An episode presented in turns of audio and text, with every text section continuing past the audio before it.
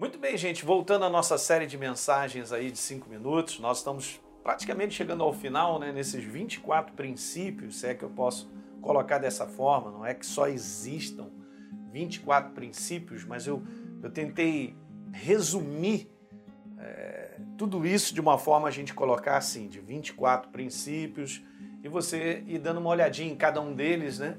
E como eu disse anteriormente, são simples, né? A gente só precisa entender.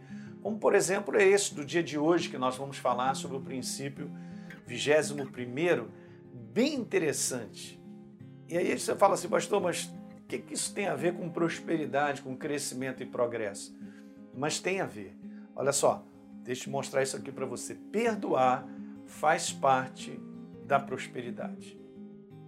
Perdoar faz parte da prosperidade. Se você quer ser uma pessoa próspera, que cresce, progride, você manter uma boa saúde, tantas coisas, as pessoas não fazem ideia de que perdoar é uma chave fantástica. O relacionamento entre as pessoas é o que Deus mais ama. Guarde o teu coração para que você não tenha nada contra ninguém, mágoas, ressentimentos. Entende? Guarde mesmo. Guarde o teu coração de maneira livre, antes de maneira livre para com as pessoas. Eu sei, nós somos imperfeitos, conflitos existem, mas é muito importante nós estarmos sempre prontos para a reconciliação, andar em paz, se depender de mim. Né? Vamos andar em paz uns com os outros, se depender de você. Então, sempre perdoando, liberando perdão, vivendo esse contexto, queridos, isso aí é uma grande chave para o nosso crescimento e o nosso progresso. Em 2 Coríntios capítulo 2, no verso 10, exatamente isso. A, a igreja estava num processo de perdoar alguém e justamente o apóstolo Paulo ele coloca junto isso também. O que eu tenho perdoado, se alguma coisa tenho perdoado, por causa de vocês eu fiz na presença de Cristo.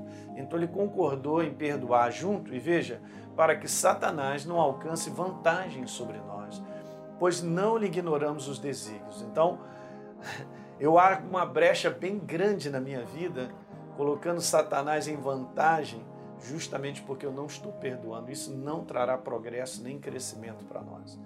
Uma outra passagem em Mateus capítulo 5, no verso 23, se quando você trazer ao altar a tua oferta, Elinho, ali você encontrar ou se lembrar, isso é bacana, né? A consciência vem de que o teu irmão tem alguma coisa contra você, faz o seguinte, deixa perante o altar a tua oferta, vai primeiro, veja gente, vai primeiro, isso é uma ordem.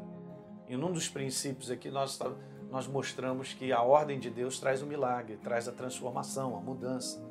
Então vai primeiro, se reconcilia com teu irmão e depois você volta, traz a tua oferta, porque isso para Deus é importante. É importante para Deus termos um coração livre uns para com os outros, ok? Ele não está recebendo a minha oferta, ele está recebendo o meu coração, mas meu coração está preso numa falta de reconciliação, numa mágoa, no ressentimento.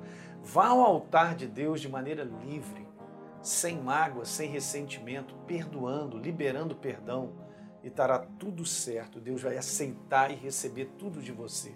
Então, não existe verdadeira prosperidade sem viver o hábito.